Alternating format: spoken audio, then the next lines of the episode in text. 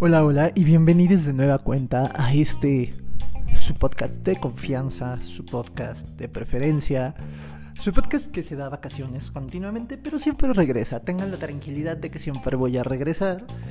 Pero y bueno, pero y bueno. Eh, y bueno, en esta ocasión decidí hablarles de un tema que sinceramente no sé por qué no había tocado al principio. Medio lo toqué antes, pero no tan de lleno como en esta ocasión y es de la vida sexual, o como le quise apodar, la pequeña guía sobre sexo, infecciones de transmisión sexual, fetiches y otras cosas que nos prenden y emocionan. Así que espero sea de su agrado. Vayan, pónganse cómodos, tomen la libreta para que tomen notas si es que suelen hacerlo. Yo no lo haría, pero puede que alguien sí. Y sin más, les doy la bienvenida.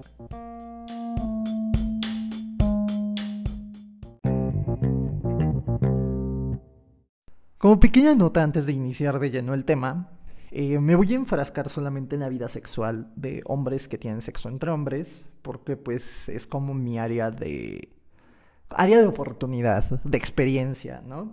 Que he llevado a la práctica durante pues varios años. Y en ese sentido, ¿cuándo empieza nuestra vida sexual? ¿En qué momento empieza? Mucha gente asegura, jura hiperjura que tu vida sexual empieza en el momento en el que pierdes la gran B, en el momento en el que te vas a aquel campamento de verano como un niño y regresas siendo un hombre. Y de pronto en esas noches de verano solitarias, pues estás ahí acostado y tu compañero de tienda lo empiezas a ver de otra forma y pues ya se saben el resto de la historia. No, no es inicio de, película porno de ochentera. No. O vamos, en, en, estas noches de invierno que viene el primo lejano tercero de visita y pues se quedan en la misma cama y ya sabrán el despertar de emociones y hormonas que puede llegar a haber en esas situaciones. En fin, ah, como consejo, tal vez no deberían escuchar esto cercano a sus familiares, o puede que sí, si son muy open, en fin. Este, regresando como al tema, muchos consideran que la vida sexual se empieza cuando pierdes la gran B, cuando inicia esa parte de tu vida de compartir tu cuerpo y bueno, tu, tu esencia tal cual es con otra persona. Sin embargo, yo considero que empieza mucho antes. Empieza en ese pequeño pasillo del Walmart o si eres de la época del Carrefour en ese pequeño pasillo de la ropa interior.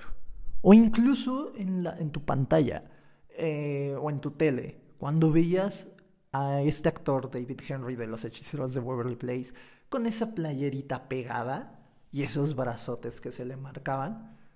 Y ahí sentías un algo, un chispazo de, oh, ¿qué está pasando? O incluso con caricaturas. Sé de gente que, que veía algún personaje, en mi caso fue eh, Danny Phantom, y decías, wow, qué sensualidad, ¿Qué, qué, qué, es esto? ¿Qué está pasando en mí? En mi caso fue este como uno de los primeros acercamientos entre el famosísimo Danny Phantom y, y uh, un crush que llegué a tener hetero, claro, en la primaria. Porque chavitos, si me están escuchando, créanme que antes de, la, de esta época en donde pueden ser más libres, más ustedes, pasamos gente como yo, que aseguramos y se los podemos perjurar que primaria, secundaria y prepa fueron un infierno. Pero bueno, ese es tema para otro capítulo. Em, ahí es donde empezó, por ejemplo, mi vida sexual, cuando empecé yo a descubrirme. Considero que más bien ahí es donde se empieza la vida sexual, verdaderamente. Porque la sexualidad va más allá de, de del sexo penetrativo. La sexualidad es el conjunto de sensaciones, de, de, pues sí, todo tu cuerpo es una zona erógena en potencia. Cualquier área, como dicen por ahí, cualquier área que tengas cosquillas es una zona erógena en potencia. Entonces es la realidad, es empezar a experimentar. Cuando empiezas a experimentar este tipo de cosas que generalmente, pues empiezas tú a darte cuenta de qué es lo que te gusta y qué no. Pero, ¿qué pasa? Tiempo después de descubrirte, claro, es válido. o sea, todos lo hacemos en algún punto de nuestra vida. O bueno, la mayoría.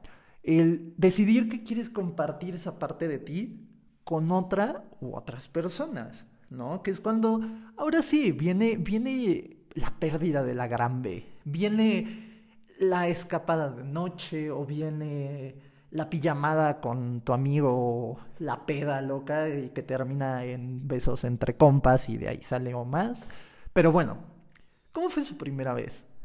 Mi primera vez no fue ni la más romántica, pero tampoco fue como luego he visto memes atrás de un 7-Eleven. No, afortunadamente fue en un ambiente controlado. o sea, en un lugar que yo ya conocía, con una persona a la cual ya le tenía mucha confianza. Y pues ahí se dio, ¿no? Eh, yo no sé, ustedes, yo recuerdo mi primera vez, no les puedo decir como, como el, el santo grial de, de, este, de mis relaciones sexuales, pero sí la recuerdo como, wow, fue la primera vez, qué chido. Entonces, en ese sentido, a lo largo de los años, pues sí, me, me gustó, seguí experimentando y ahora que si bien sé que esa no fue la mejor, el, o sea, el mejor, el mejor sexo que he tenido en la vida, sí es como, wow, es el recuerdo de cómo empezó todo, ¿no? Y a lo largo de los años esas cosas van evolucionando, qué te gusta, qué no te gusta, cosas que a lo mejor con esa primera pareja sexual tuve en su momento, que a lo mejor ya no tuve después, o que al contrario evolucionaron y se convirtieron en algo que, wow, fue mucho mejor. Y entonces hablar de eso Puede que tú estés escuchando este programa y digas, oh, es que apenas va a ser mi primera vez, lo cual espero que te ayude. No, voy a enfrascarme en darte tips que te puedes encontrar en la revista Tú, en la TV Notas o demás, que te, cómo va a ser este, momento, este primer momento, o en la página del, ay, qué, qué escándalo. No. Eso es ahí, va a haber un millón e incluso vas a encontrar TikToks hablándote de ese tema, pero aquí vamos más, más a la práctica, más más la parte de, qué, qué, va a pasar, qué voy a sentir, qué va a ser. Lo primero es, muchas veces, y aquí va a haber un poco de top shaming, sí, claro, o sea, aquí estoy en contra del bottom shaming.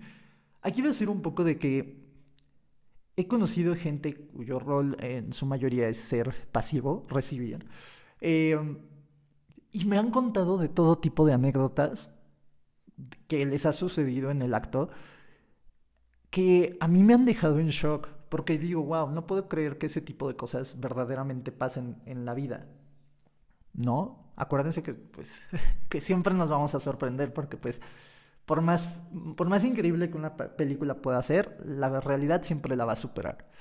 Y en ese sentido me acuerdo de una persona con la que tuve este, relaciones sexuales hace mucho tiempo, que me decía que una de su expareja sentimental, seria, le exigía no comer para pues que su miembro no fuera, no, no, o sea, durante el acto no fuera a tener un pequeño accidente ahí. Eh, vamos, si saben activos dónde están insertando. Yo estoy muy en contra de eso, ¿no? O sea, o de dietas. Claro, no te voy a decir que te tienes que matar 10 horas antes sin comer, porque a la larga, y a la larga, esto es algo que le pasó al chico, duró creo que un año y medio con esa persona, pues a la larga lo que pasó es que él tuvo principios de anemia. Y creo, y voy a ser sincero, aunque sea su crush de toda la vida, no vale mm, este tipo de situaciones. Hay que ser sinceros. Entonces, no, quizá no es dejar de comer 10 horas antes porque puede haber un accidente. O sea, chavos, o sea, por más que hagas, limpies, son zonas que por naturaleza pues, son para la función que son, ¿no? Entonces, este tipo de cosas, claro, va a haber, y a mí me ha pasado, generalmente, yo soy una persona, y aquí sí lo voy a compartir, soy una persona inter, no tiene tema en dar o recibir, y claro que, me que, que como activo me ha pasado accidentes como pasivo. También me ha pasado accidentes. Si algo les puedo decir con 10 años llevando una vida sexual activa, o sea, tal cual teniendo relaciones íntimas, es que no pasa nada. Al final, un pequeño accidente como ese, ¿qué pasa? Pues vas y te bañas, te enjuagas, lo enjuagas, incluso se enjuagan juntos y hacen una dinámica más divertida. Eh, yo lo veo así, ¿no? O sea, quizás soy muy optimista en ese sentido, porque sí he conocido gente que, uy, no, pierde la cordura si están teniendo sexo y de pronto ya salió, ya hubo un pequeño accidente, uy, no, y hacen sentir mal a la otra persona. Y sí, a mí también me han hecho sentir mal. En ese sentido, creo que solo les puedo dar ese consejo, ¿no? O sea, si está bien hacerse duchas, hay que limitar la frecuencia con la que las hacemos porque, pues, híjole, también a la larga es es este, perjudicial para uno mismo. Y recuerden, ningún activo vale una ducha, una ducha cada que se vean, ¿no? Entonces, solamente eso. Y como activo, pues, mijo, o sea, si le estás exigiendo a una persona pulcritud, pues creo que tú también podrías lavarte por ahí de vez en cuando, ¿no? No que sí me ha tocado que a veces llega y parece que traían sardinas, ¿no? Eh, entonces, en ese sentido, si son tus primeras veces y llega a haber accidentes de ese estilo, no pasa nada. Tienes que saber que pues, es algo muy normal y que va a pasar durante toda tu vida. Y lejos de, si eres activo, no hagas sentir mal a un pasivo. Y un pasivo, si llega a pasar, siéntete tranquilo, porque son cosas que van a pasar. Y no te sientas mal por ello. Y la otra es, wow, Hablemos del porno y cómo nos afecta o no afecta cuando tenemos una vida sexual activa.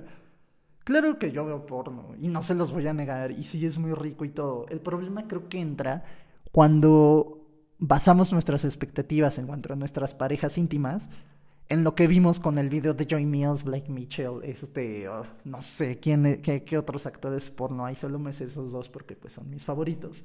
Pero si lo basamos en lo que ellos hacen, vamos a tener un gran problema. Al final es gente que de forma profesional lo hace, es su trabajo. Entonces, obviamente, pues se tiene que buscar generar placer a través de lo que tú estás viendo. Y es un error convertir el porno en una Biblia de tus prácticas sexuales, porque es muy alejado de la realidad. Entonces, el porno quizá no es el mejor aliado sobre todo si son tus primeras veces, pero claro que se vale verlo. A excepción de una ocasión en la cual me vi con una persona bisexual y para el acto decidió prender o poner porno hetero. Para mí fue lo más incómodo del mundo. El otro estaba pues muy orgasmeadísimo y de hecho ni me gustó, o sea, pues, fuera de ahí ustedes saben toda todo el tema del porno y porque como muchas veces no, hetero en especial y porque muchas veces no es bien recibido. Y a mí en lo personal no me agradó lo que vi, fue como de, ah, ¿qué estoy viendo? Pues me vestí, me fui, fue de, amigo, no me siento cómodo, con permiso, tú sigue disfrutando tu video. Porque aparte el chavo me dijo, no, no, espérate, este se pone mejor y yo, qué creepy, ok, respeto, pero ya me voy, con permiso, ¿no? Y ha habido otras veces que lo he visto y es como de, oye, podemos recrear esto. Y yo, órale, pero pues si no, si no sale tal cual, pues espero no lo tomes a mal. No, pues si no pasa, lo, nos regresamos a lo mismo, ¿no? Y en ese sentido, si algo sí puedo decir de del porno, a bien, es que me ha ayudado a descubrir mis fetiches, ¿no? O sea, como de que vi en el video de hace tres horas algo que me gustó y dije, oye, quiero experimentar, a ver si se puede, si no, pues no pasa nada. Y ya también así fui viendo como que sí, que no, o a través de incluso mis parejas este, sexuales, qué cosas sí podía hacer y me gustaban, o qué cosas ellos me decían, oye, ¿puedo probar esto contigo? Es que me llamas la atención. Afortunadamente, durante mis años de, de universitario, este experimenté y tuve mis este, fuck friends y tuve mis fuck buddies y, y era de, oye, este, algunos, ¿no? Por ejemplo, que, que eran, este, estudiaban en otro estado y venían aquí al estado de México, a Toluca, eh, y nos veíamos y, oye, voy a venir la próxima semana, oye, podemos hacer esto. Que llegues a un nivel de confianza chido en el cual, este, te permite llegar a ese tipo de comunión con la otra persona, ¿no? De poderle pedir, de poder, este, de estar abiertos a experimentar. Y no les voy a decir, eh, incluso me ha tocado, porque sé que muchas veces está también ese, esa tendencia de prefiero que me enseñen a enseñar. Yo personalmente prefiero enseñar y decir, oye, este, ¿te puedo hacer esto? Oye, ¿puedes probar esto? ¿O te han hecho esto? Y ya es como de, no, pero pues puedo probar. Y así pues yo, yo, yo disfruto la experiencia y las otras personas pues van descubriendo. Obviamente todo este tipo de situaciones siempre deben ir con el consentimiento de esa persona, ¿no? Por más mínimo que sea, eh, puedes hacer sentir incómoda a la otra persona. Tú lo ves como algo, ah, yo lo veo muy común, pero puedes hacer sentir incómoda a la otra persona. Por ejemplo, eh, una vez me tocó con un chavito de 20 años que me dijo, ah, es que soy virgen. Entonces, ahí lo que, lo que pues en lo personal he hecho, si es como preguntar si alguna de mis exparejas eh, sexuales escucha esto y ve que de pronto, y, recuerda que en el momento preguntaba mucho algo, es por eso, para saber si lo están disfrutando, porque creo que parte de una relación sexual es disfrutar, saber que las dos personas están disfrutando. ¿no? Y en ese sentido es donde quizás sí, sí, sí, sí se puede usar el porno como una, como una herramienta, ¿no? Pero, pero hasta ahí. Porque luego el tema es que podemos llegar a idealizar mucho respecto al tema, idealizar a nuestras parejas sexuales. Inclusive, no sé si esas personas que tienen issues con los accidentes en el acto, pues estén tan familiarizados con el tema del porno. Claro, porque ahí, amigo, a ver, les voy a romper la magia del porno. Ahí si pasa un accidente, cortan, magia de la edición, y eh, eh, los actores pues se dan un ligero cambio, se, se bañan y se limpian y pues todo bien. Pero pues ahí hubo magia de edición. Ah, en la vida real no existe la magia de la edición. O sea, va a pasar y pues, lo que te digo es eso. O sea, aprovechar la oportunidad de un accidente, un ligero accidente de lo que, de, que pasó. Pero también hay otro tema cuando llevas una vida sexual activa. Y va, justo de la mano con el tema de las ITS. De hecho, esta es la antesala para tocar el tema de las ITS. Que es este cuidar tu integridad ¿no?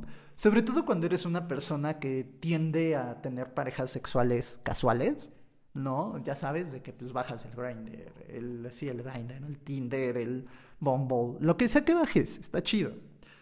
Aquí el problema es, y no lo digo yo, porque literal esa fue toda una sesión de terapia que tuve con mi psicólogo. Me dijo, yo no te voy a decir que está mal que, que tengas una sexualidad tan libre, tan abierta, porque ese no es mi trabajo.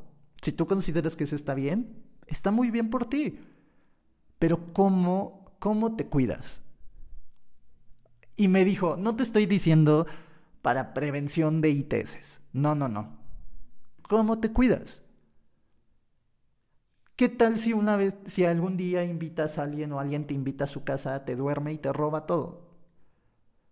¿Qué haces para prevenir ese tipo de cosas? Porque hablar de una vida sexual activa también implica cuidar nuestro bienestar, ¿no? En ese sentido, ¿qué es lo que implica? Este... Y me acuerdo que todavía me sigue hasta dando su, su, discurso, lo que él me dijo ese día, todavía me sigue dando vueltas. ¿Qué implica una vida sexual activa? No es solamente el tema de prevención de ITS.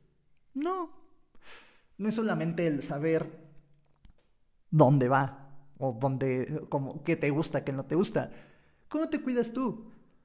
¿Cómo te cuidas en el sentido de cuando invitas a alguien a tu casa, cómo sabes que esa persona no te va a robar tus cosas? ¿Cómo sabes que esa persona no te va a hacer algo a ti? ¿No? Entonces, en ese sentido, me empezó a decir que, que también ese tipo de aspectos no se deben dejar como en cabos sueltos, ¿no? Yo les comparto que así con, con, una, este, con un amigo que, que vivía muy cerca de donde yo vivo, lo que hacíamos, pues sí, nos cuidábamos en ese sentido. Fue como de, ah, este, oye, te voy a invitar a alguien, te mando mi ubicación en tiempo real, o si no me conecto en una hora mínimo para decirte, ok, ven. ¿No? Porque ese tipo de cosas también hay que considerarse, sobre todo cuando tenemos sexo, sexo casual yo lo que empecé a hacer es eso, ¿no? Eh, con mi amigo me acuerdo que le mandaba eh, ubicación, sobre todo cuando yo iba al lugar de otra persona o incluso si era, ¿sabes qué? Pues vamos a pagar un motel. Yo me acuerdo, le mandaba ubicación, oye, voy a tal lado. E y tiempo después incluso lo que empecé a hacer, y puede, si les sirve, tómenlo, si no, pues no pasa nada. Empecé a pedirles redes sociales para verificar, una, que sí fueran ellos, y dos, pues la comunidad afortunadamente es, o desafortunadamente es un tanto chica, y entre todos nos conocemos. Entonces, quizá tú no vas a conocer directamente a la persona con la que estás quedando, sobre todo si usas apps de ligues, pero va a haber alguien, sobre todo aquí en Toluca y Metepec, que sí lo va a hacer. Sí te va a ubicar, o sea, sí va a ubicar, sí va a conocer Quizá no le vas a decir, oye, ¿conoces a fulanito? Es que no, pero sí vas a ver que, pues, ah, 10 seguidores en común. Ah, va, bueno, ya sé que... Mínimo ya sé por quién a quién podría llegar a preguntarle si sucede algo, ¿no? Pero es justo ese, ese tipo de cosas que también es la que hay que considerar al momento de tener una vida sexual activa. Y a pesar de todo, créanme que en una ocasión, me acuerdo mucho que a uno de mis mejores amigos este, le pasó, ¿no? O sea, y ni siquiera fue para verse en términos sexuales. Este, mi amigo sale con un morro aquí a una plaza en Metepec que se llama Town Square, a un chilis, domingo, 3 de la tarde, hora familiar, quincena. Güey, un chilis. O sea, un chilis en hora familiar. Pues salió con un chavo que había contactado a través de Grindr Grinder, como me gusten llamarle. Y entonces lo que pasó es que el morrito le dice a mi amigo que si le puede prestar su celular para hablar con su mamá porque él se había quedado sin saldo, se había quedado sin crédito, sin pila, como quiera. Entonces el chavito se, según le marca la mamá y se va con el celular. Y el chavito se fue bien comido, se fue con un celular y todavía pues el mal rato que le hizo pasar a mi amigo. El problema es que ese chavito se hizo popularcillo entre las apps de ligue de Toluca porque asaltaba a todo mundo que citaba. Así como mi amigo, hubo como 5 o 7 personas que lo estuvieron busque y busque. Eh, eh, las ironías de la vida, el chavito iba al mismo gimnasio al que mi amigo y yo íbamos. Irónico. Entonces, no, no recuperó su celular, pero pues el chavito nunca se volvió a parar en ese gimnasio. En fin. Si me escucha gente de Toluca o Metepec, sabrán o serán muy estarán muy familiarizados con la historia, porque seguramente al amigo de su amigo le ha de haber pasado con ese chavito. Entonces, a lo que voy con esta anécdota es que a pesar de que tomemos todas nuestras precauciones, pues puede que pase. No, o sea, pero este tipo de cosas, lo, que, lo mejor que podemos hacer es ver la posibilidad de minimizar riesgos. Y en este caso es eso. Yo les digo, o sea, este, mi, mi, amigo cuando nos veíamos, aunque fueran 3 de la mañana, me acuerdo igual, 3 de la mañana, que me decía, oye, es que me está invitando esta persona. O sea, íbamos saliendo de la peda y le dije, pues ve, estás, tú estás bien, yo estoy bien, este, yo te espero afuera, no pasa nada, me espero en tu coche. Y pues ya íbamos y pues todo bien, ¿no? Afortunadamente. Y después de este paréntesis universitario, tema del cual también hay mucha tela de la cual cortar, pero será para otro episodio, hablemos de las infecciones de transmisión sexual. Tema que en pleno 2022 sigue siendo motivo de estigma, discriminación, miedo y tabú. Tener una ITS en algún punto de tu vida es algo común y debes saber que en la actualidad la gran mayoría tienen tratamiento. Pero muchas veces por el estigma social que la rodea o incluso que se les ve con miedo o son motivo de discriminación, hace que hablar del tema o incluso buscar atención y tratamiento de las mismas sea complicado. Hablando de discriminación en el tema de las infecciones de transmisión sexual, me recuerda que hace algún tiempo en Instagram me aparecían las historias de un profesional de la salud quien presumía de exigir pruebas de detección a sus potenciales ligues, e incluso él se las realizaba. El problema era que exhibía los resultados de las mismas, y en este caso, estas siempre eran no reactivas, lo cual me dejó pensando en qué pasaría si alguno de sus ligues saliera reactivo a una prueba de detección. ¿Condicionaría el amor que le puede tener a alguien a un resultado? Personalmente, yo no lo podría hacer, ¿saben? Pero ustedes me dirán, eso no tiene nada de malo, al contrario, está haciendo un favor. Sí y no, porque deben saber que el tema del diagnóstico y atención de las ITS es un asunto privado y solamente tú puedes decidir con quién compartir tu diagnóstico y con quién no. hay que dejar de responsabilizar a los demás de nuestra salud sexual. Esto me recuerda que hace algunos ayeres, en el auge de la pandemia de COVID, empezaron a salir cuentas de Gossip Girl Metepec, Gossip Girl Tijuana, Gossip Girl slash la ciudad o municipio de tu elección. Y aquí en Toluca, ciudad donde se graba este podcast, no fue la excepción. Y en estas cuentas, además de poner las fotos íntimas de los usuarios de algunas apps de ligue, comenzaron a poner el estatus serológico de las personas y entre esos salí yo. Al igual que en ese entonces, no vengo a confirmar o negar ese post, puesto que vuelvo a lo que comenté hace un rato. Compartir tu diagnóstico es una decisión personal. Y vamos, cada uno de nosotros se debe hacer responsable de su salud sexual. No podemos responsabilizar a otros de la misma. De hecho, a raíz de ese tuit hace unos meses, una persona con la cual había tenido relaciones años antes del famoso estado, me escribió para exigir, no para pedir, para exigir mis pruebas de ITS, ya que había visto el, pues, este famoso tweet y quería saber si era cierto aquel, aquella publicación. Me sorprendió mucho cuando este chico me comentó que yo tenía la obligación de compartir mis resultados con él porque habíamos tenido relaciones en el pasado. Yo solo pensaba que este chavo encontró mi perfil por mera casualidad. Y si no, ¿se iba a quedar con la duda? Vamos, ¿que no era más sencillo que él fuera a realizarse una prueba?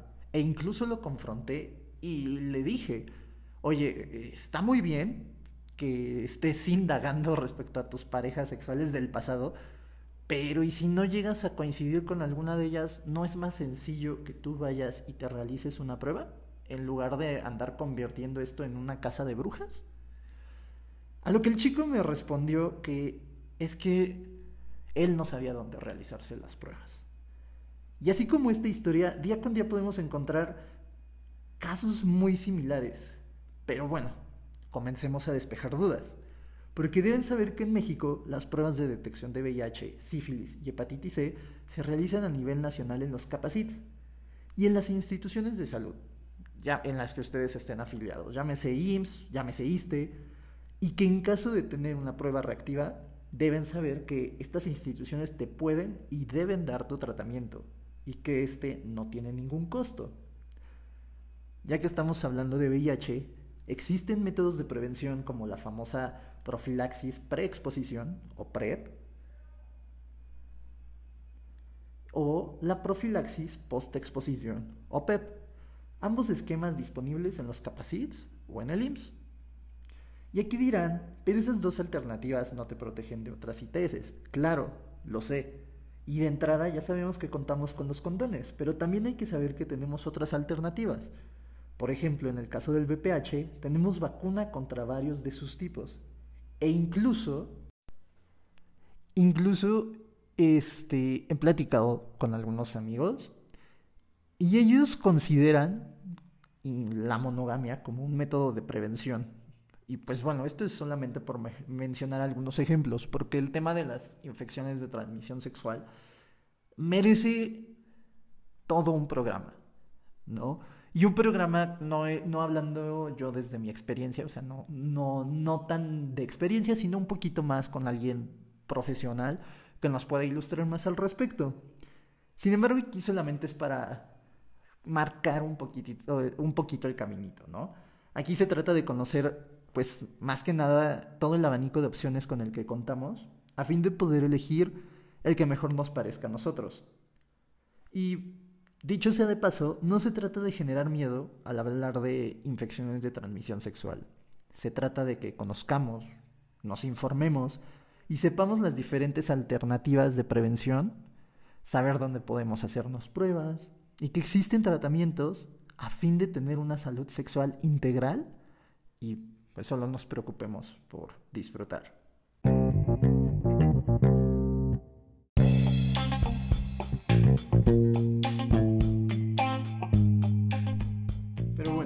Nos ha terminado el tiempo.